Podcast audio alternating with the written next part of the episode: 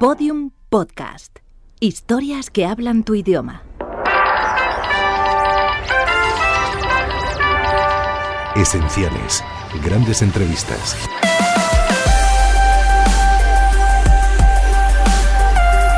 Entrevista a José María Aznar, realizada por Iñaki Gabilondo en el año 1996 en el programa Hoy por Hoy. El periodista recuerda sus impresiones de aquel encuentro. La entrevista se celebró en el Palacio de la Moncloa. Hacía unos meses, José María Aznar había iniciado su primer mandato. Yo había entrevistado muchas veces antes a José María Aznar, siendo presidente de Castilla y León, o siendo aspirante a la Moncloa, pasó con frecuencia por los micrófonos de la cadena SER. Recuerdo que había siempre una última pregunta que repetía como una especie de pequeña liturgia o un juego que nos traíamos entre los dos. La última pregunta siempre era, señor Aznar, ¿será usted algún día presidente del gobierno? Él siempre respondía que sí. La entrevista, por tanto, en la Moncloa era una muy especial porque ya era presidente del gobierno y se desarrollaba en el marco de una relación que había sido siempre cordial. De profesional a político, la SER, el presidente del gobierno, mantenían una correcta relación. Por lo que a mí personalmente se refiere, había vivido incluso con alguna proximidad intensa la, una circunstancia dramática tremenda. Fue la, el asesinato de Gregorio Ordóñez. Estuvimos juntos en San Sebastián, en su capilla ardiente. En la conversación se va a notar con mucha claridad que hay una relación muy abierta entre el equipo de profesionales de hoy por hoy y el nuevo presidente del gobierno. En aquel momento, José María Aznar se había presentado al país como un hombre sencillo. No tendré el carisma de Felipe González, decía, pero soy un hombre común, que tiene sentido común y que va a tratar de aportarlo a la presidencia del gobierno. Circulan las preguntas con gran fluidez, no se evitan ningunas que pudieran tener alguna incomodidad. Él responde a todas. La conversación es larga, extensa, cumple todos los objetivos que nos habíamos trazado, repasar el arco de todas las materias que estaban ante la responsabilidad del nuevo presidente del gobierno. Esta conversación no tendría en principio nada de particular. Sería una conversación normal, entrevista normal con un nuevo presidente del gobierno. Le da una particular dimensión lo que ocurrió después. Lo que ocurrió después fue que la relación entre el grupo Prisa y esta casa y un servidor de ustedes con el presidente del gobierno cambió.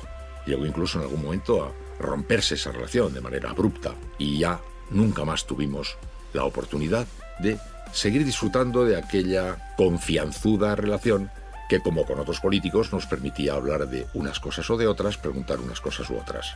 Aznar se convirtió para todos nosotros, o nosotros nos convertimos para Aznar, en seres distantes y a partir de ese momento ya no hubo nunca manera de restablecer el diálogo. Las razones de esa distancia son muy interesantes, pero serían de otro negociado. Esta conversación, diríamos por tanto, es la última conversación de la normalidad profesional en la relación de un equipo de periodistas de la cadena SER con un presidente del gobierno, José María Aznar.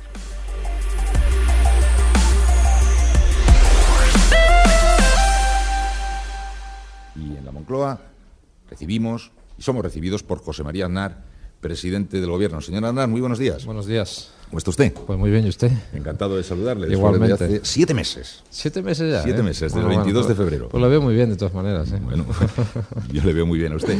Muchas gracias. Bueno, estamos viviendo los días claves cuando la política se hace ya carne de realidad con los presupuestos. Se llegará a buen puerto sin problemas.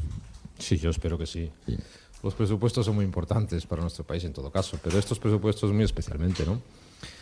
Porque son los presupuestos en los cuales eh, nos jugamos definitivamente la oportunidad de estar en el grupo de cabeza de Europa y eso yo creo que es una responsabilidad que compete a todos, ¿no? Por tanto, yo estoy convencido que, que tendremos los presupuestos, tendremos presupuestos y tendremos los presupuestos que necesita el país, las dos Bueno, cosas. pues a eso iremos dentro de un momento porque parece que toda la actualidad está muy, muy relacionada con las cifras, los recortes, etcétera. Tenía un par de cosas que preguntarle antes, hacía mucho Solo que no, le veía. Sí. no, lo puede, no, no puede contener las ganas, ¿no? Sí, es que lo ha explicado todo, pero me quedaban un par de dudillas en relación con el tema de la desclasificación de los papeles del CSIC. ¿Cuándo y por qué cambió de opinión? No, no he cambiado de opinión. ¿Tenía esa misma opinión antes? Sí. ¿Se lo había dicho a Cascos y a Trillo? Bueno, las opiniones personales son unas y las decisiones de gobierno son otras. Pero Cascos y Trillo debían estar equivocados. Ellos creían que iban ustedes a tomar una decisión distinta. Pero usted me ha preguntado sobre mi decisión, no sobre la de los demás, sobre las opiniones de los demás. Usted Yo he, sido con- ya esa decisión. yo he sido consecuente con, con la decisión que tenía que tomar, que tenía que adoptar, pensando en el bien del país y pensando en el futuro del país. Y eso es lo que he hecho. Soy responsable de tomar esa decisión y soy responsable de haberla tomado una decisión política pensando en lo que es mejor, en lo que era mejor, o si usted quiere, en lo que era menos malo para los intereses de nuestro país y para el futuro de nuestro país. Y era muy consciente también que tomar esa decisión pues me iba a producir algunos costes. Y algunas sorpresas, como digo, en el seno de su propio no, equipo. No, sorpresas ninguna, no, no. No me diga que exacto nos ha sorprendido porque llevaba muchísimo tiempo hablando en unos términos que hacían pensar que, se, que esperaba otra cosa. Si usted quiere que yo se lo diga, se lo digo, pero no le estaría diciendo la verdad y usted esperará que yo le diga la verdad. Bien. Eh, confírmeme, por lo menos, que no ha habido presiones de fuera para llegar a esa conclusión. Absolutamente ninguna. Y además se lo digo con toda claridad, que no busquen otro responsable que yo, porque yo soy el responsable.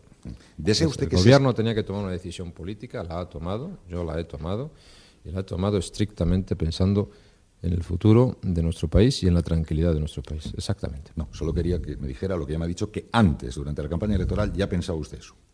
Lo he pensado, yo se lo dije a usted, que creía que había que pasar páginas sobre esas cosas que creía que había que iniciar una nueva etapa en la vida española y que creía que los problemas judiciales se tienen que resolver ante la justicia. El gobierno no está para hacer justicia, está para tomar decisiones justas. Y las decisiones justas que toma el gobierno son las decisiones que se, acomodan a la ley.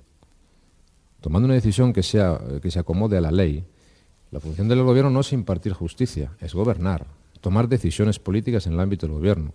Y si hay problemas con la justicia es en el ámbito judicial estrictamente donde se tienen que dirimir esas responsabilidades a la vista de la importancia que tenían las cuestiones que se estaban comentando, teníamos la impresión de que ahí iban ustedes a pisar todos los aceleradores. Cuando usted dijo no vamos a mirar hacia atrás, permítame que le pregunte, en el caso Carmelo Soria, van a mirar mucho más atrás y mucho más lejos para decir que irían hasta donde fuera necesario. Bueno, esa es otra cuestión completamente distinta. No nos es una cuestión que sucede en otro país con un funcionario organismo internacional que en este momento el gobierno la está estudiando, ¿no?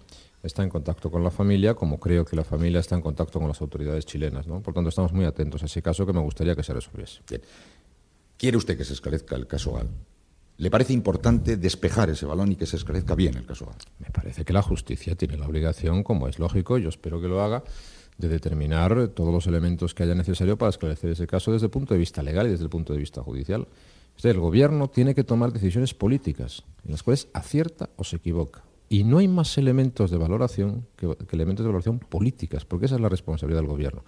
La justicia tiene que actuar no conforme a criterios políticos, sino conforme a la aplicación rigurosa de la ley, en función de los testimonios, de los datos, de las pruebas que ella tenga. Yo no dudo de que la justicia en España actuará correctamente y que, por lo tanto, hará todo lo que esté en su mano por esclarecer el asunto GAL desde el punto de vista de las responsabilidades judiciales que pudiese haber. Bien, hablemos de las cuestiones que ahora mismo están sobre la mesa, los presupuestos, y quisiera saber si mm, toda esta cacofonía que ha habido de noticias que venían después matizadas y después eh, desmentidas, corresponden a un plan o no. Es decir, globo sonda o palos de ciego. ¿Han dirigido ustedes este concierto desconcertante o, o no? ¿O han sido atropellados? Pues ni una cosa ni la otra, ¿no? Porque lo que yo creo es que lo que no se puede es invitar permanentemente al debate y cuando se debate quejarse de que hay debate. Cuando hay debate hay opiniones diferentes. Incluso puede haber opiniones diferentes en el seno de un gobierno. Para eso se hacen los debates y para luego llegar a una conclusión. ¿no? Entonces, no, no. Mire, nosotros tenemos que hacer unos presupuestos eh, difíciles, que nos gustaría tener la disponibilidad, la posibilidad de que tuviésemos un margen más amplio. No tenemos ese margen más amplio. Es muy importante lo que nuestro país se juega en términos de bienestar, en términos de crecimiento, etcétera, etcétera. Yo tengo en el compromiso electoral y en el compromiso de investidura algo muy claro y es que España debe estar en cabeza de los países que formen parte de la moneda única, que eso es muy importante para nuestra estabilidad, muy importante para el bienestar, muy importante por el empleo. Es sencillamente eso lo que nos jugamos y en consecuencia que estoy dispuesto a tomar todas las medidas. Lo he dicho desde hace mucho tiempo y es exactamente lo que estoy cumpliendo. Ahora me dice usted, hay debate en que para establecer nuevos sistemas de financiación en la sanidad, pues unos piensan que una cosa, otros piensan que otra. Está dentro de lo normal. No, no sí, lo que quería saber es si formaba parte de un plan de globo sonda exploratorio o sencillamente un juego de voces no, no, no, en circulación, cada una por su cuenta. No, no, dentro del proyecto de modernización de España que nosotros tenemos y que estamos siguiendo la verdad es que con bastante rigor y con bastante escrupulosidad. A ese respecto me da la sensación que dar un repaso a los compromisos de investidura nos lleva a una, a una, conclusión bastante satisfactoria de lo que se ha hecho en estos tres meses o en estos cuatro meses, pues dentro de ese proyecto nosotros nos ajustamos efectivamente a cumplir esas condiciones. En algún punto, como usted dice, por ejemplo, la sanidad, pues mire usted, yo me comprometí a que una ponencia en el Congreso de los Diputados establecería y reflexionaría sobre la reforma del sistema público de salud, sobre los nuevos la nueva financiación de la sanidad, y es lo que hemos propuesto y lo que estamos haciendo. ¿no? Y es lógico que sobre eso haya debate. Podemos, aunque estamos en los días en los que quedan muchas cosas por ultimar, confirmar algunos datos de los que ayer se señalaron. El recorte va a andar alrededor de los 800.000 millones, más o menos. Sí, sí. Alrededor. Las cifras serían en recorte en infraestructuras unos 150.000, recorte en subvenciones a empresas públicas 200.000, congelación salarial. Sí, lo que, lo que dijo ayer el director de la oficina presupuestaria, naturalmente lo conoce muy bien y es por dónde van las cosas. Va a haber un. La presión fiscal individual se mantiene, no van a tocarse ni los impuestos de la renta, ni de, ni de sociedades, ni el impuesto del valor añadido. Eh, el poder adquisitivo de las pensiones se mantiene, lógico, los derechos sociales básicos se mantienen, habrá nuevas fórmulas de financiación de las eh, infraestructuras y, eh, bueno, hay unas previsiones económicas razonables para el año que viene que están demostrando un grado de confianza muy importante en la economía española. Y habrá un esfuerzo verdaderamente importante. El segundo esfuerzo, mejor dicho, el tercer esfuerzo importante que en el plazo de cuatro meses tiene que hacer este gobierno. Nosotros hicimos un primer ajuste presupuestario en torno a 200.000 millones de pesetas, que fue un gran esfuerzo. Segundo, hemos tenido que hacer eh, tapar los agujeros anteriores por importe de 720.000 millones de pesetas. En tercer lugar, hemos tenido que hacer unas medidas de control del gasto severísimo, que le ponen a cualquier gobierno de aquí en adelante un, una armadura, un corsé muy importante para que el gasto público no se pueda desviar en nuestro país. Eso es muy importante. Y en cuarto lugar vamos a hacer un, esfuerzo ahora de 800.000 millones de pesetas. Es decir, mm, se podrán estar a favor o en contra de las decisiones del Gobierno, pero lo que nadie podrá decir, yo creo, desde el punto de vista de la lógica razonable, es que el Gobierno no coge el toro por los cuernos, por decirlo de esa manera. Esta mañana el diario Expansión, en su editorial, dice que el recorte en infraestructuras es eh, pan para hoy y hambre para mañana y que eso sí que es más de lo mismo. Bueno, hay que buscar nuevas fórmulas de financiación de infraestructuras. Pero eso forma parte del consenso básico del país. Si tenemos un consenso básico en el que hay que hacer un esfuerzo de mantenimiento de derechos sociales, por ejemplo, de mantenimiento de la capacidad adquisitiva de las pensiones, eso cuesta dinero. Eso cuesta bastante dinero. Y el dinero no lo tenemos. Y hay dos posibilidades. o hay nuevas fórmulas de financiación de algunos otros servicios, como pueden ser las infraestructuras, o hay aumento de impuestos. Porque realmente estamos en el límite de lo posible de lo que es el recorte de gastos ya, sin, eh, digamos, de, gastos que no tienen un componente estructural grande. Yo creo que es muy importante hacer las reformas estructurales que la economía necesita y hemos empezado con ello. Piense usted que en estos cuatro meses nosotros hemos afrontado reformas que nunca se habían hecho reforma de la legislación del suelo, de las telecomunicaciones, la liberalización la reforma del sistema energético, una liberalización importante en el sistema de ahorro del país a través de los fondos de inversión y la legislación de los fondos de inversión, Hemos afrontado eh, la reforma del sistema de pensiones a través del Pacto de Toledo, vamos a afrontar la reforma de la sanidad, es decir, el esfuerzo de reformas estructurales es muy importante, muy importante. Y yo estoy de acuerdo en, eh, en, que hay que seguir en ese proceso, porque es el proceso que necesita la economía española desde el punto de vista de su modernización, ¿no? Y se está traduciendo en datos de empleo. Hoy mismo yo veía cuál era exactamente la prima de riesgo de España en relación con los demás países, la prima de riesgo que pagamos que se mide, como usted sabe, en la, en la famosa diferencia con el bono alemán a 10 años. Pues estamos en el nivel de enero de 1994. Es decir, hace un año teníamos el doble de prima de riesgo que tenemos en este momento. José María Aznar, fíjese cómo hemos pasado de bajaremos los impuestos a no subiremos los impuestos y ya me gustaría a mí que no subieran los impuestos. Y usted sabe muy bien, porque usted tiene buena memoria, yo la tengo, especialmente cuando estoy con personas inteligentes como usted, y me acuerdo de lo que digo, pues entonces, eh, usted recuerda que cuando estuvimos hace siete meses, yo le dije, nosotros acompasaremos la reforma fiscal a la reducción del déficit. Nosotros hemos hecho dos cosas importantes, o mejor dicho, si usted me permite, tres. Primera, hemos hecho una nueva fiscalidad sobre el ahorro en nuestro país. De tal manera que los ahorradores españoles, que son millones de pequeños ahorradores españoles, por esa manera, hombre, se casen con la mujer o con el hombre que quieran, pero no se casen con ninguna entidad bancaria y puedan con sus ahorros moverlos razonablemente en favor de la rentabilidad. Eso afecta a, a muchos millones de familias españolas. Perdón.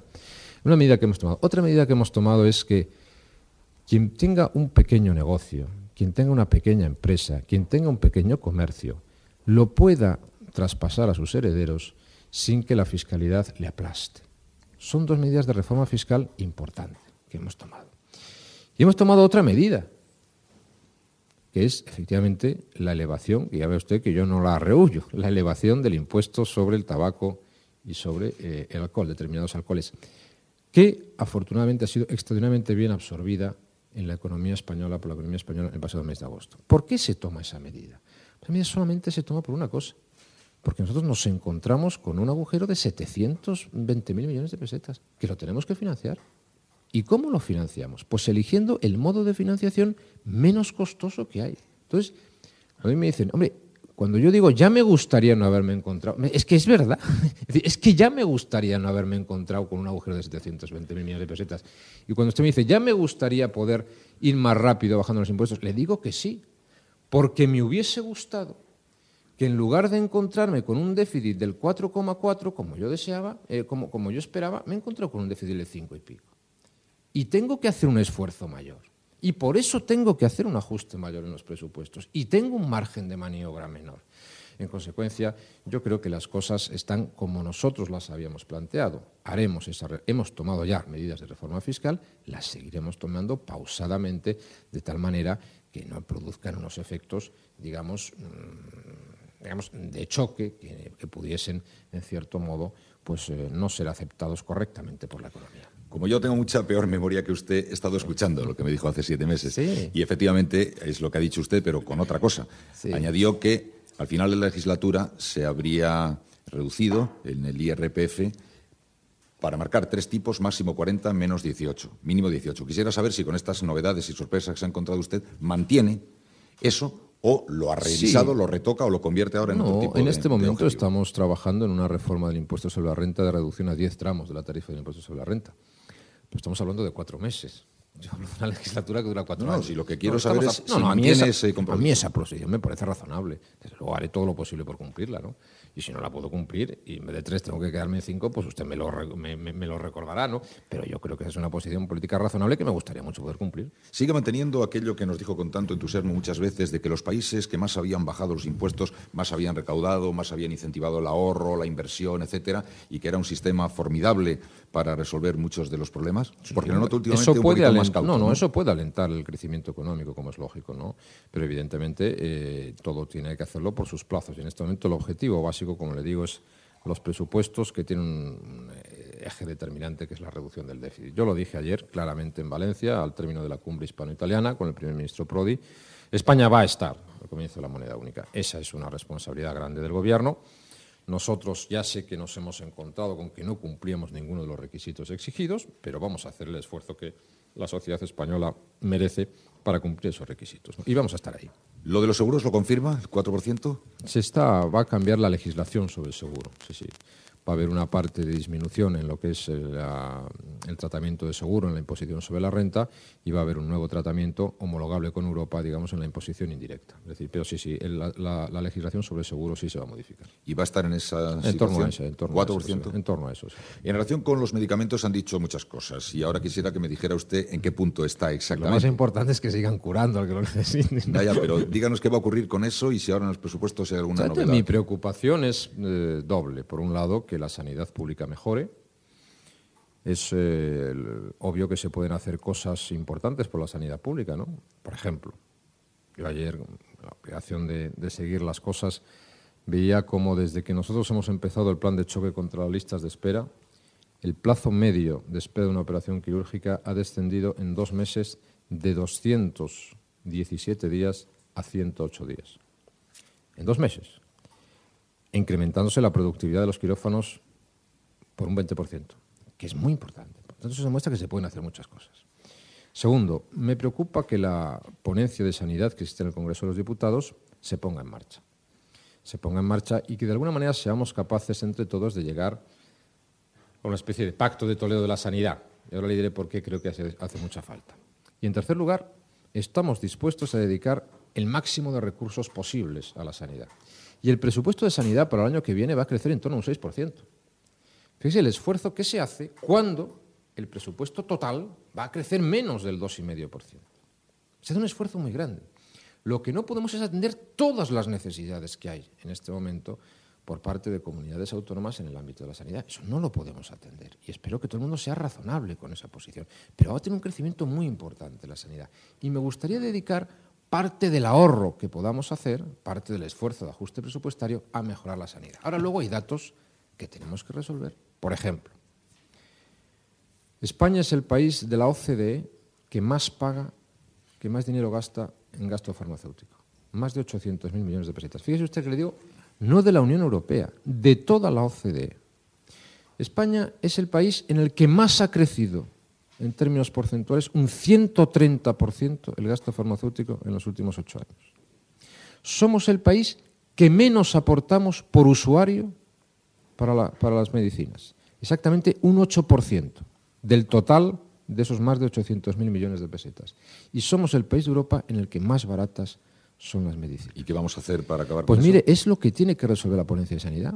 Y entonces habrá que hacerlo, yo lo tengo que decir, pero el país no se puede permitir esos gastos. ¿Van a ampliar la relación de fármacos excluidos? Bueno, en todos los países europeos hay tres categorías de fármacos, menos en España que hay dos. No pasa nada porque si la ponencia decide que haya tres, haya tres categorías de fármacos.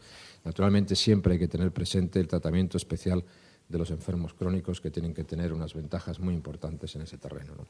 Y luego, naturalmente, hay que discriminar las cosas. Yo sé muy bien que hay personas que tienen ingresos modestos, que para ellos tomar esa decisión es un esfuerzo importante, o pedirles una contribución, eso hay que tenerlo en cuenta. En cambio, sé que hay personas que se benefician de la gratuidad o del poco pago o del poco esfuerzo al usuario que se pide en España en las medicinas que podían pagarlas perfectamente. Presidente, que no me dice se van a ampliar la lista de, de fármacos. No, no, no, le digo que hay dos, hay, hay dos, eh, dos categorías en Europa y que en España solamente hay tres. Y creo que podemos ir a tres categorías, con una, una, una categoría de fármacos que sean, eh, digamos, de fácil dispensa o generalizables. ¿no? Estuvo feo, ¿verdad?, en el pasado, cuando el gobierno socialista intentó hacer algo en este sentido, que ustedes empezaran a meterse con ese plan y llamar el medicamentazo y todo eso, ¿no? no sería bonito que lo dijeran. Yo creo que no es una cuestión de que sea feo, que sea bonito, ¿no? sino de intentar resolver las cosas en un momento determinado. Y esa es la responsabilidad que nosotros tenemos en este momento. Insisto, ese es nuestro compromiso, ese es mi compromiso en el discurso de investidura, apoyado mayoritariamente por la Cámara, y espero que lo podamos eh, llevar a la práctica. ¿Que eso tiene una traducción presupuestaria en el año 1997? Pues me alegraría mucho que lo tuviese. Pero desde luego creo que esos trabajos deben empezar y deben empezar cuanto antes. ¿Podría entonces precisar para nuestros oyentes en un tema muy sensible como este, pudieran quedarse con un dato claro? ¿Lo de las recetas y los 20 duros lo han descartado?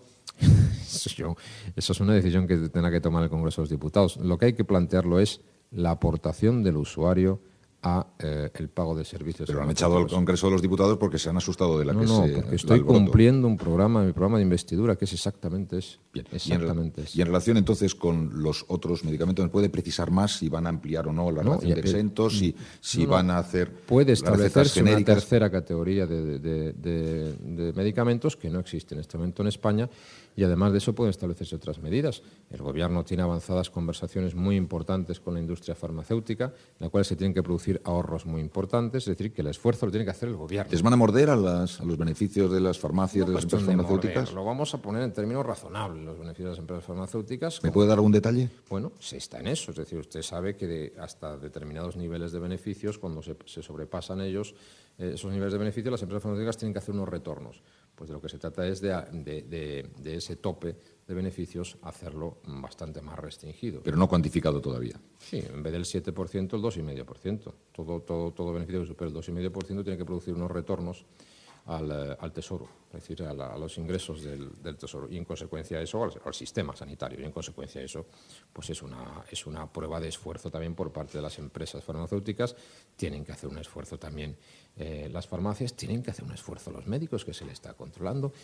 Tenemos que mejorar los niveles de control también del, de- del gasto farmacéutico. En este momento sabe usted que hay una situación curiosa en la cual se puede controlar al médico que expide una receta, se puede controlar a la empresa que expide una receta, pero no se puede controlar al beneficiario, porque todavía no está informatizado eso. Bueno, pues tenemos que hacer ese esfuerzo de control, que es muy importante. Hay, hay- hay que establecer diferencias entre aquellos que realmente no pueden y los que realmente pueden. Es decir, hay que llegar a un acuerdo razonable para que el país financie en un término correcto lo que es un gasto tan importante como es el de la sanidad. 9 y 25 estamos con José María Aznar, presidente del Gobierno, recibidos en el Palacio de la Moncloa. Señor Aznar, con los catalanes el problema parece no solamente de cifras, sino de concepto, nos decía ayer Durán y Lleida. Con convergencia, no, Con convergencia, que no aceptan el principio de esa deuda general que, los, eh, que CIU eh, señala ¿Están discutiendo cifras? ¿Están discutiendo concepto? ¿En qué punto está exactamente este asunto? Ayer, después de la reunión, no han avanzado definitivamente, ¿no? Bueno, pues se sigue hablando en esas cosas, ¿no? Porque es lógico que en los diálogos presupuestarios, que es lo normal. Es decir, lo normal es que se produzcan esos diálogos presupuestarios y que pueda haber diferencia en los diálogos presupuestarios. ¿Hay diferencia de cifra o diferencia de concepto? No, no, yo creo que hay diferencias de cifras, no creo que haya diferencia de conceptos. ¿Cuál es la diferencia de cifra? ¿50-32? bueno, eso yo no lo sé exactamente. No, no, no, le, digo, le, digo, le digo que no lo sé exactamente. Lo que yo quiero decir es que todos nos tenemos que mover y estoy seguro que Convergencia y Unión se va a mover también en el terreno y en el término de lo posible. Todos estamos interesados en mejorar la, sanidad mm, española, todos estamos interesados en que se resuelvan los problemas financieros de la sanidad y todos sabemos también que debemos hacer compartir los esfuerzos que haya que compartir para primero encontrar un sistema de financiación de la sanidad correcto y en segundo lugar pues que el país cumpla sus objetivos. ¿no? Yo creo que eso estamos interesados todos y que por lo tanto llegaremos a una conclusión positiva. José María Donar, CIU y PNV dicen que ustedes habían pactado esto, de manera que al margen de la discusión que haya se sienten eh, engañados porque decían haber comprometido, eh, que ustedes se habían comprometido. Díganos, ¿se habían comprometido ustedes con CIU en este capítulo? No, no, no. Nosotros eh, tenemos, nosotros sabemos muy bien cuáles son nuestros compromisos. Esos compromisos concretos, naturalmente, que nosotros sabemos que debemos afrontar los problemas de la financiación sanitaria y los vamos a afrontar en el término de lo posible. ¿no?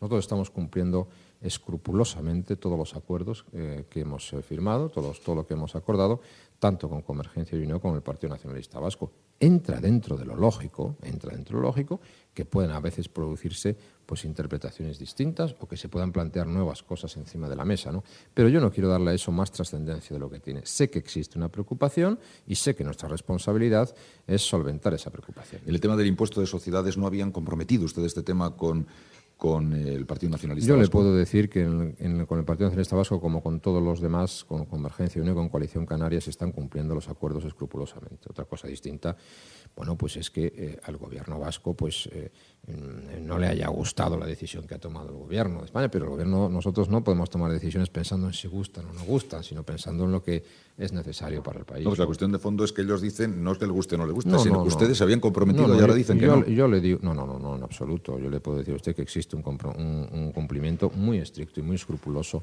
de esos acuerdos, como no puede ser de otra manera.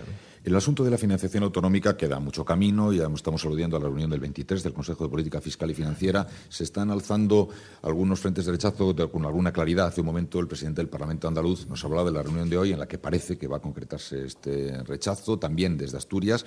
Incluso ayer se comentaba la posibilidad de que el Partido Socialista presentara recurso de inconstitucionalidad contra esta reforma del de la financiación autonómica. Resulta un poco curioso anunciar un recurso de inconstitucionalidad antes de llegar a un acuerdo sobre la financiación autonómica.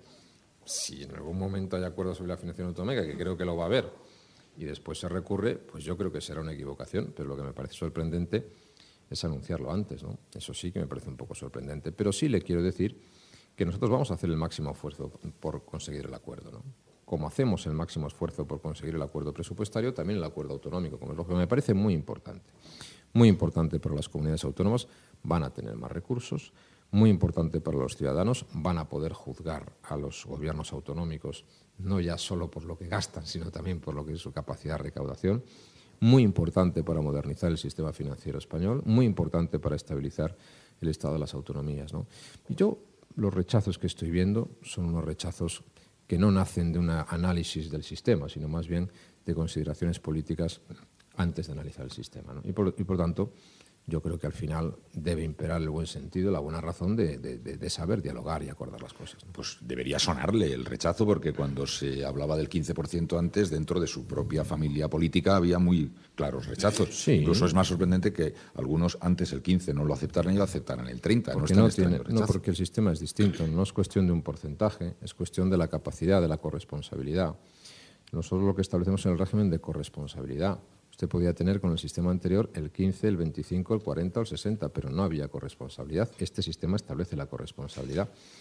Entonces yo comprendo que desde el punto de vista de la comodidad puede haber algún dirigente autonómico que diga si es que es más cómodo tener capacidad de gasto que no preocuparme de cómo recaudo los ingresos, pero desde el punto de vista de la lógica del sistema lo que no tiene sentido es gastar más de un tercio de la riqueza nacional, más de un tercio del gasto nacional y no querer compartir la responsabilidad en el ingreso. ¿Habrá topes? ¿Habrá topes? Bueno, eso está en el acuerdo de financiación, está, en el acuerdo, ¿no? No tiene por qué haber topes, pero esperemos a el acuerdo del Consejo de Política Fiscal y Financiera. Lo, lo que importa es que el sistema de corresponsabilidad empiece a funcionar y, en segundo lugar, que se establezcan los mecanismos razonables de solidaridad en el sistema. Y las dos cosas están plenamente garantizadas con el sistema propuesto. Las nueve y media de la mañana estamos hablando con José María Zana, presidente del Gobierno, y dentro de un momento abriremos el arco de preguntas a los compañeros que nos acompañan en este instante, pero había alguna cosa más que yo quería preguntar ahora al señor Aznar. Una, ¿le puedo decir que me ha impresionado y me ha dado un poco de miedo su actitud con Alex Vidal Cuadras, señor Aznar? ¿Por qué? Me sorprendió que no lo recibiera, pero mucho además. ¿eh?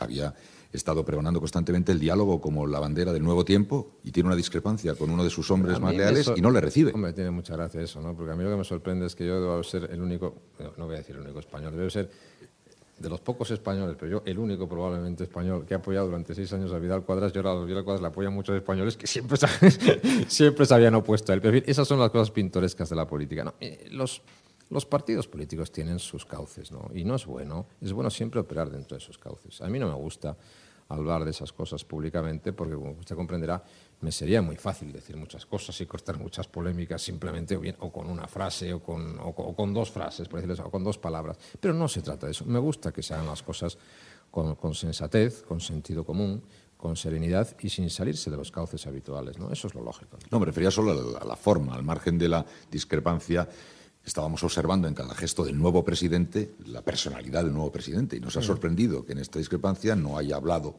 con su colega y en este caso discrepante para haber resuelto el problema dentro de la casa precisamente. Bueno, es que lógicamente cuando los problemas se resuelven dentro de la casa, naturalmente que se habla. Cuando los problemas se pretenden resolver fuera de la casa, entonces siempre hay que procurar tener la actitud de decir las cosas que se resuelven en casa se resuelven dentro, no se resuelven fuera. ¿Le preocupa a usted que muchos sectores del Partido Popular y muchos votantes y militantes del Partido Popular en toda España hayan quedado algo desconcertados, entiendan mejor a Vidal Cuadras que la nueva visión de... No tengo esa percepción, sino más bien la contraria.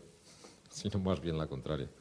Yo sé que esas cosas a veces para algunas personas pues que no han digerido bien los resultados electorales o que tiene una obsesión de poder desmedida, pues cuesta aceptarlas, ¿no? Pero mire, eh, es un hecho cierto la normalidad política del país, es un hecho cierto la ausencia de tensiones en la vida del país, aunque se incita a ello con bastante interés, ¿no? Casi se piensa, puede pensar que algunos tienen en la cabeza ese viejo ritornero de que cualquier tiempo pasado fue mejor, ¿no? Eh, eso es un hecho, es un hecho cierto la buena marcha de la economía española, es un hecho cierto que existen unas negociaciones para alcanzar un, unos acuerdos sociales que se están manteniendo y que yo espero y deseo que se, que se culminen con éxito. Todas esas cosas son un hecho cierto. ¿no? Y dentro de esas cosas, pues mire usted, hay que, hay que moverse y está la responsabilidad del Gobierno. Usted me dijo ese, ese día, el último día, que tuve la oportunidad de charlar con usted, que para usted el programa electoral era un contrato que suscribía con los españoles. Mm. Evidentemente, al no tener mayoría absoluta, al tener que revisar algunas cosas como consecuencia de los acuerdos, eso no se puede tomar mm. al pie de la letra. Pero ya no se trataría de que el Gobierno pudiera ya disponer de una absoluta maniobrabilidad, sino que revisa esos conceptos. ¿Le puedo preguntar por algunos de esos conceptos cómo quedan revisados después de los acuerdos? Eh, Habló constantemente, muchas veces, sobre el tema de los presos y la necesidad de que cumplieran íntegramente sus penas. Como consecuencia del acuerdo, ¿eso cómo queda ahora? Como consecuencia de las cosas que tuvo el Partido Popular que pactar o dejar de pactar, ahora, respecto a ese tipo de cuestión, ¿cuál es la filosofía? Usted lo que me pregunta es si puede haber una reforma del Código Penal en ese sentido. Si mantiene usted lo de la... Lo de la, lo de no, la... No, si, si, mantengo, no, si es posible. Si es posible... ¿Era su compromiso electoral? ¿Lo ha revisado? ¿En qué sentido? No, no, si no es cuestión de revisarlo, no, es cuestión de si es posible o no es posible. Un gobierno hace lo que es posible. No le plantee usted imposible, es al gobierno. ¿no? Entonces, mire usted, eh, yo he explicado con, con, con, mucha claridad que cuando no se tiene la mayoría, se tiene que llegar a compromisos y que esos compromisos se plasman en un documento que es el documento, el discurso de investidura, que nace, es una síntesis en la cual ni el Partido Popular aspira a aplicar el 100% de su programa, ni el Partido de Convergencia y Unión, ni el Partido Nacionalista Vasco, etcétera. No, si entiendo por eso, como pues entiendo eso, le pregunto ese aspecto concreto, ¿cómo queda? No, no, ese aspecto concreto queda que el Código Penal no se va a reformar porque no es posible reformar. En relación con la mili, ¿en qué punto está ahora mismo el compromiso del Partido Popular con sus electores? En el que estaba. ¿Recuerda cuál era el que estaba? Sí, sí, perfectamente. En el que estaba. Nosotros nos hemos comprometido a reducir el, eh, el nivel de prestación en cuanto a meses cuantitativo del servicio militar y, en segundo lugar, estamos apostando por una política de profesionalización del servicio, de las Fuerzas Armadas que, por cierto, empezará este año. Sí. Seis meses, 30.000 pesetas de sueldo en esta legislatura. mire, usted, lo que dice el programa electoral son seis meses, cumplimiento del servicio militar en seis meses. Y he añadido profesionalización progresiva de las Fuerzas Armadas. Porque esos seis meses está pensado en el proceso de profesionalización progresiva de las Fuerzas Armadas, no aisladamente. Bien. José María Aznar, presidente del Gobierno, pregunta a Antonio García Ferreras, director informativo de la SER. Señor presidente, ¿sabe usted que anoche tres diputados del grupo parlamentario pertenecientes a la Comisión de Defensa le daban plantón al ministro Eduardo Serra, que organizaba una cena en su departamento, y expresaban así estos tres diputados su malestar porque el ministro no comparecía ante el grupo parlamentario? ¿Ha hablado usted con ellos? Ese comentario, por lo visto, sale hoy en todos los periódicos y anoche estos tres diputados, algunos de ellos, eh, alguno no se quiso pronunciar y alguno dijo que tenía cosas más importantes que hacer. Pues este, tiene usted una mejor información que la mía, por lo tanto le felicito porque yo no he podido hablar con ellos y por lo tanto no sé si eso es correcto o es incorrecto. Si me permite un momento, en relación con el tema de Eduardo Serra, sí que hay, había alguna cosa que yo creo que sería bueno que se aclarara. Se decía, Eduardo Serra es un forastero, es un paracaidista dentro del gobierno, no estaba en los planes de Felipe González, le fue impuesto desde fuera. ¿Es correcto? No. No es correcto, eh, porque usted probablemente también, en eso de que cualquier tiempo pasado fue mejor, ha confundido a Felipe González con José María Aznar, lo cual es un error sin duda disculpable. Sí, eh, le quiero decir que no, en absoluto. todos los ministros del Gobierno los nombra el presidente del Gobierno y todos gozan de la misma confianza ante el presidente del Gobierno. Todos la tienen en este momento y no he encontrado todavía ningún elemento para prescindir de confianza en relación a ningún ministro. Al contrario, estoy muy satisfecho del trabajo del Gobierno. No es un forastero dentro del Consejo de Ministros. Va a ser, es un ministro, no es un forastero. Es una pequeña grieta dentro del gabinete por la que se está tratando de meter una cuña no de hay, no hostilidad. Hay, no hay grietas en el gabinete. Si yo, estoy convencido que eso gustaría que hubiese, pero es que no las hay. Parece que se está atacando en esa dirección como si fuera un punto más débil. No, no en absoluto. Yo no sé si se está atacando en ese punto porque se piensa que es un punto que puede ser interesante para el ataque, pero desde luego si se piensa que eso va a crear grietas en el gabinete, se está completamente equivocado. Lo que es curioso es que el portavoz del Grupo Parlamentario Popular, Luis de Grandes, justificara la no presencia o la no comparecencia del ministro Eduardo Serra ante su propio grupo parlamentario, aduciendo que sería someterla a un tercer grado. ¿no es el grupo, el eh, ministro de, Defensa, a petición propia, va a comparecer eh, en el Congreso de los Diputados hoy mismo para dar explicaciones sobre dos asuntos, los papeles del CESID y algún asunto que le afectaba a él cuando estaba en actividades privadas y que desde luego estoy absolutamente convencido que va a aclarar ante el Congreso de los Diputados. Me parece que esa actitud del ministro de Defensa es digna de elogio.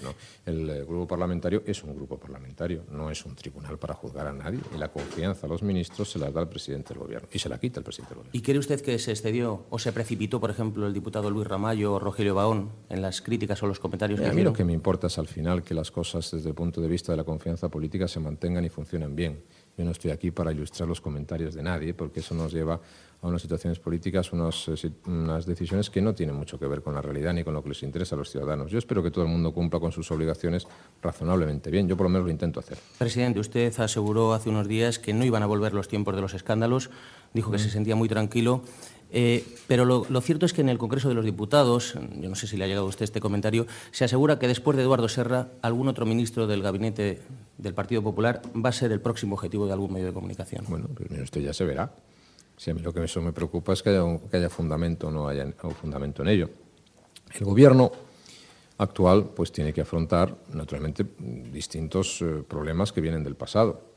Pero los españoles saben que hoy cuentan con un gobierno honrado, y con un gobierno que se dedica a la tarea de gobernar. Mire usted, para entendernos, es decir, este gobierno no tiene que, eh, que responsabilizarse ni que actuar ni que comparecer ante los tribunales por el asunto GAL. No tenemos que comparecer ante ello. Ni tenemos que comparecer por nada relativo a los fondos reservados. Ni tienen que comparecer por asuntos relativos a cuentas en Suiza, ni por el asunto de Desfilesa, ni por ninguno de esos asuntos. No, no, no, no. Aquí hay un gobierno que cumple con la ley que es un gobierno honrado y que trabaja seriamente por el futuro del país. Entonces, Mi obligación en relación con los asuntos de corrupción no es estar mirando hacia atrás, ¿no? es preocuparme de que no exista ningún elemento en el futuro. Y como he dicho antes, lo que haya que ajustar ante la justicia será problema de los tribunales de justicia. Y el Gobierno es consciente que eso crea todavía elementos de malestar en la opinión pública. Pero la opinión pública sabe que esos elementos de malestar vienen de la etapa anterior, no vienen de la actuación de este Gobierno. Hemos hablado de dos cosas muy importantes en esta conversación. De unas críticas fuertes al Gobierno en relación, en algunos sectores, y me parece que injustificadas, por la decisión de no desclasificar los papeles del CSID, que es algo que corresponde a la responsabilidad del Gobierno anterior. O hemos hablado de una decisión que nosotros hemos tenido que, tomar en relación con el impuesto de alcohol eh, y de tabacos, que corresponde a un agujero dejado por el Gobierno anterior. Pero yo no ni siquiera me quiero amparar en eso. Yo lo que quiero es que a este Gobierno se le juzga por lo que hace, en función de dos criterios muy claros. La normalidad política, el diálogo y la capacidad para llegar a acuerdos en la vida del país, desde una actitud política muy centrada y, en segundo lugar, que el país cumpla sus objetivos políticos. Ese es nuestro proyecto. Entonces, usted, amiga, ustedes han sido capaces de reformar la administración y de acometer la reforma de la administración. Han afrontado el problema terrorista. Han llegado a acuerdos internacionales. Han afrontado reformas estructurales en la economía. Va descendiendo el nivel de paro afrontan ustedes decisiones, aunque sean decisiones difíciles. Pueden hacer el presupuesto que la economía española necesita. Va a cumplir España los requisitos. Eso es lo que, lo que significa una tarea de gobierno. Eso es, en mi opinión, una decisión clara de afrontar el futuro con un gobierno estable que gobierna, que toma decisiones y que tiene en este momento un grupo parlamentario junto con otros aliados que le respaldan sólidamente. Isaías Fuente pregunta al presidente del gobierno. Eh, otra situación de malestar. ¿Por qué un jubilado que cobra más de 200.000 pesetas se le mantiene el poder adquisitivo y un funcionario que cobra menos de 200.000 va a haber congelado su sueldo? ¿O por qué ese funcionario va a haber congelado su sueldo mientras altos cargos cobran el sueldo del alto cargo y además el de un puesto en el Consejo de Administración? Bueno, puede usted seguir con las preguntas. Antes hablamos de la sanidad. ¿Por qué una persona que cobra 200.000 pesetas de pensión y que puede tener otras rentas tiene derecho a tener las medicinas gratis y una persona que cobra 60.000 pesetas y, tiene un trabajo temporal tiene que pagar sus medicinas o tiene que pagar un 40% de sus medicinas. ¿Por qué? Pues usted, no se está repartiendo bien el esfuerzo. No, usted, lo que se puede repartir el esfuerzo es el esfuerzo en el sentido que yo explicaba antes. Hace falta tener los criterios para establecer diferencias entre los niveles de renta. Entonces, a mí me parece lo que usted dice tiene bastante lógica y es una de las cuestiones y elementos que nosotros hemos puesto encima de la mesa de debate en este momento. ¿no? Entonces, eh, esa es una de las decisiones difíciles que hay que tomar. Mire, eh, no es fácil tomar la decisión de decirle a los funcionarios su, su, sueldo queda congelado, pero es imprescindible. Es imprescindible por el bien del país. Y yo me tengo que guiar por el bien del país. A mí me créame usted que me gustaría mucho decirle a los funcionarios el sueldo sube el 3% o el 2% o el IPC. Me gustaría mucho, pero no se puede hacer en este momento todo hay un consenso general en el país.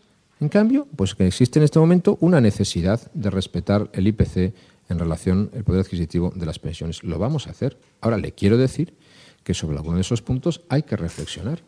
Hay en este momento activos con niveles salariales reducidos que ven que sus obligaciones son mucho menores que no activos que tienen unos niveles de pensión muy alto. Y eso se lo tendrá que plantear la sociedad española. En fin, conforme vayamos avanzando en el Pacto de Toledo, conforme vayamos avanzando en la reforma de la sanidad, iremos avanzando en todas esas cosas. Sí, pero ¿no le parece de verdad que choca pedirles esfuerzo tan grande a los funcionarios y que altos cargos vuelvan lo mismo? Yo creo que eso es un ejercicio que tiene un punto de demagogia en el cual yo no voy a caer.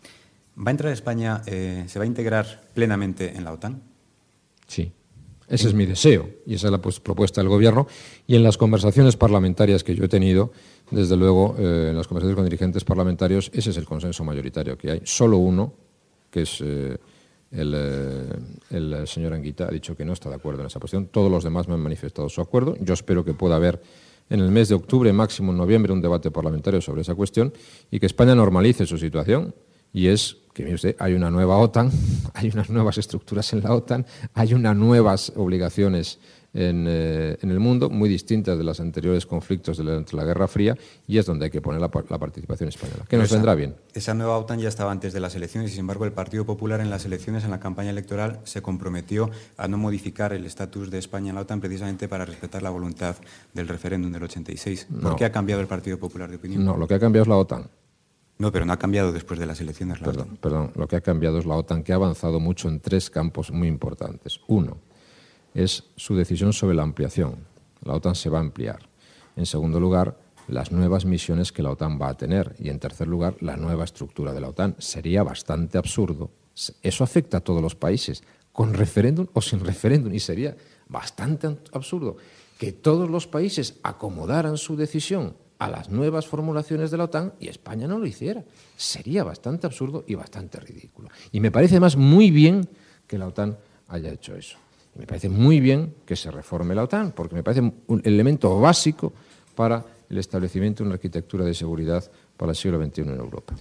Las 10 menos cuarto, privatizaciones. ¿Qué planes concretos hay? Se había dicho que se iba a producir muy rápidamente una ofensiva en este sentido. Luego estamos un poco a la espera de algún dato más, si, cabe. ¿Qué planes hay concretos e inmediatos? Se ha hecho exactamente lo que se había dicho. Primero, establecer un plan de privatizaciones Segundo, aclarar claramente dentro del sector público las empresas que pueden ser susceptibles de privatización o que no pueden ser susceptibles de privatización. Y en tercer lugar, establecer una comisión de control de las privatizaciones y en cuarto lugar, establecer un procedimiento parlamentario que controle también las privatizaciones. Por lo tanto, seguimos exactamente en el ritmo que nos habíamos trazado. Hay privatizaciones que se van a cometer en el año 1997 y se van a cometer con toda normalidad, naturalmente. Quiero recordar dos cosas. La primera, es necesario reformar el sector público. ¿Para qué? Para tener empresas más eficaces y más competitivas. ¿Qué quiere decir más eficaz y más competitivo? Quiere decir más capacidad de tener empleo.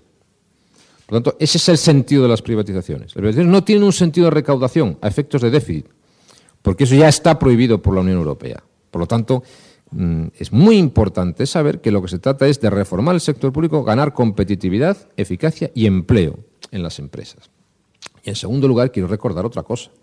Nosotros vamos a someternos a unos criterios de transparencia en las privatizaciones como no se ha sometido ningún gobierno en España. Nunca. Quiero decir que este gobierno todavía no ha hecho ninguna privatización, todavía. El gobierno anterior hizo muchas privatizaciones.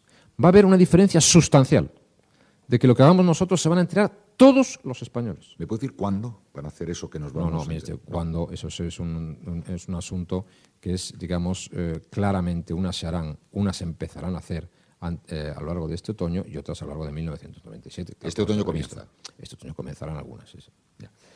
Bueno, y otra cosa, está Rodrigo Rato en Alemania, me parece. Va a ir a ver a su colega Bonn. Y en Alemania está Helmut Kohl mirando al problema, desde luego, a la cara y a los ojos. Parece que en Francia Alain Juppé está buscando una manera un poquitín más eh, prudente, más precavida de afrontar los grandes problemas y los grandes desafíos económicos del momento. Kohl se ha echado al agua como un héroe, dicen. Y ayer nos decía la COE que el gobierno no está queriendo mirar de verdad al fondo del gran problema que tiene esta sociedad y que va a tener que mirarlo, más pronto o más tarde. ¿Qué es? En relación con las reformas sociales, el estado del bienestar, promover un nuevo sistema de, enfrentar todo lo público, etcétera. que no se está queriendo Siempre dentro de lo razonable que la gente diga vaya usted más rápido. A mí eso no me preocupa, ¿no? Pero ya antes hemos hablado de las cosas. Fíjese usted de todas las preguntas que me han hecho. ¿Por qué me ha hecho esas preguntas? Estamos hablando ahora de la reforma del sector público. Bueno, no, hemos empezado con ello, ¿no? La reforma del sector público. Pero hemos hablado antes de la reforma de la sanidad, hemos empezado con ello. Y hemos hablado de la reforma del sistema de pensiones, hemos empezado con ello. Y hemos hablado de la reforma del sistema de financiación autonómica, hemos empezado con ello. Y hemos hablado de las reformas estructurales, hemos empezado con ello. Y hemos empezado a hablar de la reforma de la administración, y hemos empezado con ello. Es decir, mire, es que hemos empezado con muchas cosas en cuatro meses. Como le decía antes, al gobierno le puede decir, usted acierta o se equivoca. Pero no, hay dos cosas que no se le pueden decir. Una, que no tiene capacidad para afrontar los problemas, porque la demuestra y la tiene. Y en segundo lugar, que eso no responde al esquema lógico del proyecto de renovación y de modernización de España que nosotros teníamos y que seguimos teniendo, como es lógico. Porque, insisto, quien se tome la molestia, que evidentemente es una molestia, y yo comprendo que es más difícil que hablar sin enterarse de las cosas, quien se tome la molestia de repasar todos los compromisos del discurso de investidura, estará viendo que estamos siguiendo estrictamente y escrupulosamente ese proyecto que yo anuncié en el Congreso de los Diputados. Estamos ya casi terminando. Yo me intrigó mucho el otro día en el artículo que publicaba el diario El Mundo con sus reflexiones de todo el largo camino de hasta llegar a, donde está usted ahora, una frase que me llamó mucho la atención. Lo más difícil, decía en el 89, fue convencer a los altos estamentos de la viabilidad de mi camino. Me dejó muy intrigado. ¿Quiénes son los altos estamentos que no creían en usted? Y a los que... No es que, de verdad, no me puedo decir quiénes son los altos estamentos. ¿Quién quiere usted que le diga No. Usted, por ejemplo. ¿Qué percibía usted? Usted que- es un alto Se estamento. negaban hombre. en usted. No, pero no, no se niega a serlo. Botín eh, no. lo es, eh. Botín no me diga que, que- Botín no me diga que es un alto estamento. Pero- pero- pero- Polanco, o sea, ¿quiénes son los Repita altos usted lo que, yo- lo, lo que estaba Lo escribiendo. más difícil, vistas las cosas, desde el 89 fue convencer a los altos estamentos. En el 89. del 89. Por eso, pero En- en el 89. ¿quién eran los altos En estamentos el- del 89? Pues todo lo que son, forman la parte, digamos, de los grandes, eh, de los poderes más importantes que hay en el país, y es natural. En el año 1989, pues eh, el- mi partido estaba en una situación extraordinariamente difícil. Yo era un hombre absolutamente feliz y, y siendo presidente de Castilla y León, y de pronto me dicen, tienes que dejar eso para venirte aquí. Y claro, yo comprendo que los altos estamentos, y puede ser el público en general, diga, bueno, y este, y este que llega ahora. Señora, y ¿dónde ahora, nos va a los llevar, altos no? estamentos confían en José los María estamentos reflejan la realidad del país perfectamente, ¿no? Sobre todo confían los españoles, que es lo más importante. Yo se lo agradezco mucho. Sí. ¿Sigue usted jugando al pádel con Pedro J. Ramírez? Sí, sigo jugando al pádel con quien puedo. Sigo jugando al pádel cuando puedo y con quien puedo también. Pero juega si usted juega, juego usted también con No, usted. yo no sé jugar al pádel. No, tengo- también tengo, tengo algunos compañeros. El, cam- el campeón del mundo suele jugar bastante conmigo. Juego cuando puedo y tengo compañeros diferentes y diversos, ¿no? No, le quería preguntar por eso. Si le ha sorprendido a usted o le ha llamado la atención esa dureza con la que de pronto su compañero de pádel se ha empleado contra algunas decisiones de usted. A ¿O mí no, no, no, ni las de él ni las de otras personas. En ningún medio, no, no. Yo creo que las cosas tienen unas cosas bastante congruentes, ¿no? Pero no es mi misión hablar de la responsabilidad de los medios de comunicación. Yo respeto profundamente las críticas, eh, por supuesto, la libertad de expresión y que los medios establezcan las estrategias que les parezcan oportunas. Unas me parecerán más razonables, otras menos razonables. Y luego me puede preocupar es que en algún caso pues, se daña el país o se daña la imagen del país. ¿no? Lo demás, pues la verdad es que tiene, hay que tomárselo con la importancia relativa que hay que tomarse los elogios y las críticas, sin mayor trascendencia. Y de todas las cosas que ha ido usted haciendo, solo veíamos y decíamos, he aquí un hombre que no quiere rectificar, tiene miedo a rectificar, le parece que rectificar no se entiende bien en España. O he aquí un hombre que está rectificando, cree que rectificar es lo que mejor entiende España. Por ejemplo, el tema de las rectificaciones nos llevaría al caso de los secretos, por ejemplo. Y el tema de las no rectificaciones nos llevaría al tema de porcelanosa, por ejemplo. ¿Eh? Hay dos modelos de situación que la gente no entiende muy bien. En un caso usted se lanza a rectificar para no ir anti, contra las mareas populares y en otras, aunque haya mareas populares, no me muevo. ¿Sabe usted, aquí, en- ¿Quién es de los dos usted? en, Más es- usted. en este oficio mío, pues hay, hay que tener mucha capacidad de aguante, ¿no? De aguante, ¿no? Entonces muchas veces uno ve cosas o escucha cosas que no tienen nada que ver con la realidad y de las cuales uno se hace inmediatamente tributario y tiene que dar explicaciones sobre todo eso. ¿no? Pues, pues mire, eh, si usted me dice, ¿es posible que nosotros hayamos actuado con alguna prisa, por ejemplo, en el tema de los secretos oficiales? Digo, sí. Yo pensé que era el momento para hacerlo porque había, hay una necesidad legal de aclarar ese tema. No tengo mayor interés en, que, en ese asunto que el que España tenga una legislación homologable con los demás países. Y por lo tanto, pues, ¿es posible que ese proyecto tenga defectos? Sí. ¿Es posible que en, en esta actitud de, de afrontar muchas cosas pues tuviésemos que haber dado una vuelta más, digamos, a la tortilla de los secretos. Pues, es posible que sí. A mí luego de eso pasar alguna de las cosas que se han dicho me parece un ejercicio profundamente exagerado. ¿no? Pero afortunadamente las cosas van por su camino normal. Ese, proyecto, ese anteproyecto está en el Consejo General del Poder Judicial, que tiene que hacer sus observaciones. Va a ir al Consejo de Estado después. El Gobierno lo tiene que volver a reflexionar sobre ello. Modificaremos lo que nos parezca oportuno y, aquellas cosas que creamos sinceramente que pueden mejorarse del proyecto y lo remitiremos al Congreso de los Diputados. Y en relación con el otro tema que usted planteaba, pues mire, pero sí es que es, una cuestión de opción. Yo le voy a decir algo que entenderán, yo creo, la mayoría de sus oyentes, ¿no? Mm, eh, seguro que la entienden todos. Yo no tengo una casa donde veranear. ¿Qué quiere usted que le diga? Me puedo quedar aquí, donde estoy, pero no tengo. Entonces tengo dos posibilidades. Dos posibilidades. Una, encerrarme en un sitio, en una propiedad del Estado, coger a mi familia y encerrarme allí, encerrarles, es una posibilidad. U otra, ir al mismo sitio con toda normalidad que he ido durante los últimos seis años. Entonces, para ir al mismo sitio tendré que buscar alguna casa, salvo que alguien pretenda que me ponga en la playa con una tienda de campaña o con unos cañizos ahí a, la intemperie. Salvo eso, con esa, con esa misma normalidad. Entonces, que eso no es posible. Bueno, pues entonces, si ahora se critica eso y no es posible hacerlo, y, tengo que encerrarme, pues mañana se criticará que me encierro. presidente, no fastidie. Usted ya sabe que la crítica no era porque se ha habido usted ir a vacaciones allí, sino porque le habían regalado el alquiler como si le regalan un coche o le regalan sí, he leído, un curso en Inglaterra. Sí, he leído también que tenía He leído también que tenía dos pistas de pádel en el jardín de esa casa que me habían dado desde México, nada menos. Y, cuando fueron ustedes, compañeros suyos, a hacerme las fotografías a ellos, les dije, buscar las dos pistas de pádel en el jardín, porque es que eso está escrito, es decir, y, no está escrito en cualquier medio, está escrito en medios, eh, digamos, solventes. solventes Bien, en todo caso, para terminar, Estamos abocados a un desafío muy importante. Maastricht nos espera, los resultados nos esperan. Es el, gran objetivo de todo este tiempo. Es una gran oportunidad. gran oportunidad. Eh, vamos a llegar, vamos a sacar las notas. Sin duda. Sí. ¿Cuál va a ser el dato que espera para fin de este año en déficit, deuda, inflación, más o menos? El previsto para fin de este año del año que viene, del presupuesto del año que viene. Del año que viene, no, del año que viene el déficit estará por debajo del 3. Yo creo que la inflación también. Este yo creo que vamos a cerrar la inflación este año en torno al 3,5, con lo cual tenemos que hacer un esfuerzo de bajar casi un punto la inflación. Es muy importante eso porque si no perderemos competitividad y naturalmente yo creo que estaremos en condiciones, estoy convencido que estamos en condiciones a 31 de diciembre del 97 de pasar el, de pasar el examen. La fotografía de Luis del Val. Cuando veníamos a Moncloa nos intranquilizaba pensar que el ajuste presupuestario hubiera llegado hasta las pastas del desayuno pero nuestras peores sospechas no se han confirmado. O bien el gobierno anterior dejó superávit de pastas, o bien el recorte se aplaza hasta el 97, pero había pastas con el café. Bien es cierto que en cantidades que no se pueden calificar de pródigas. Cambios en la estancia. Dos cuadros que no existían antes, un abstracto de amarillos y grises sin firma y un collage del 79 de Jordi Ballester y una bandera española. Otro cambio. El anterior presidente entraba por la puerta doble que da a los jardines. Nuestro actual presidente lo hace por la puerta sencilla que da al interior del inmueble. Viste una chaqueta azul marino, camisa blanca con listas de color rosa palo, abrochada en los puños con dos pequeñas esferas de plata, corbata juego con dibujos geométricos en tonos azules y rojos, pantalón oscuro y mocasines negros con un esmerado lustrado sobresaliente cum laude. Los bronceados de Oropesa, si los hubo, se han diluido y el rostro muestra ese ligero rubor de la buena salud.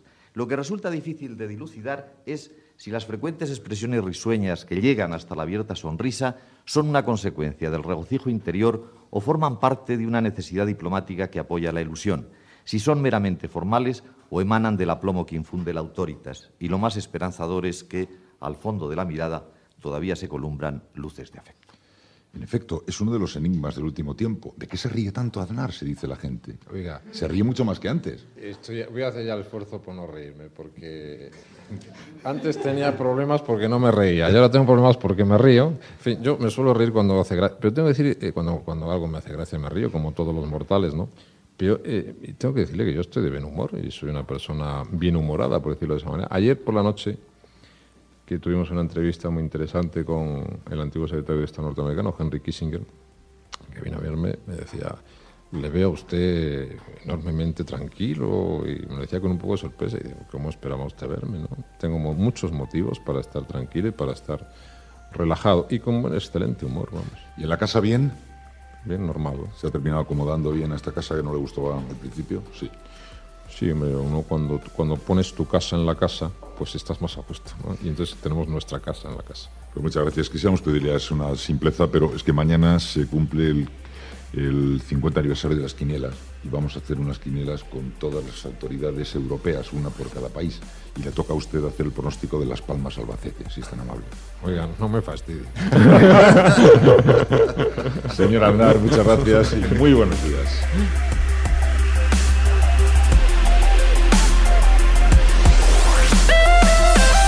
Síguenos en Twitter, arroba podiumpodcast y en facebook.com barra podiumpodcast.